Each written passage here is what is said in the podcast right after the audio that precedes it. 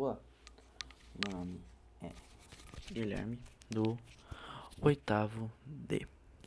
Vim trazer avaliação mensal de informática.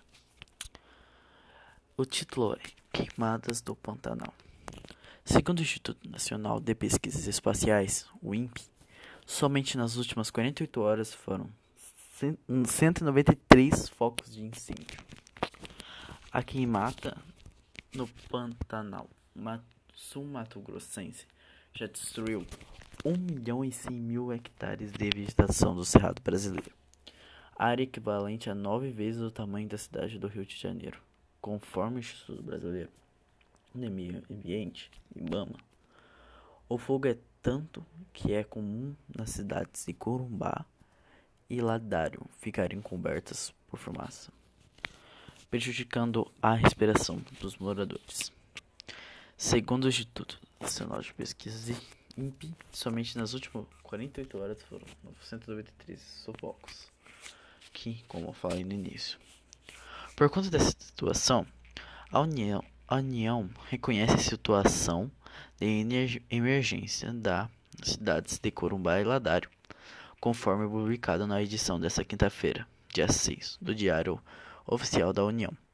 Com isso, o Estado fica autorizado a fazer compras necessárias para o combate ao incêndio, com dispensa de licitação, execução de, ações de socorro e assistência humanitária. Ainda por conta da grave situação das queimadas, no fim de julho, a Força Aérea encaminhou aviões para ajudar a jogar água nas áreas de difícil acesso.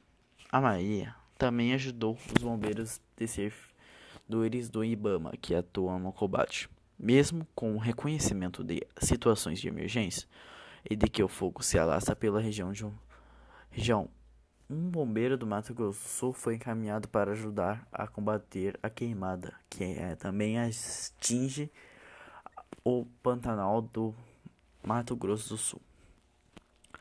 A situação está tão crítica no Pantanal do Mato Grosso do Sul que as imagens de uma ponte de madeira em chamas em uma estrada de acesso a fazendas e destinos turísticos reflete a realidade que somente os combatentes conseguem ver de perto em pontos de, de difícil acesso.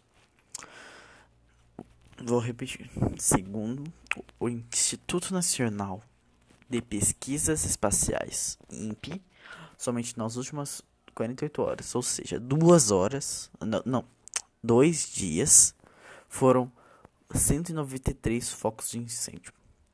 O número de focos na região já é maior número mapeado pelo INPE no período desde 1998, ano em que o monitoramento começou a ser realizado.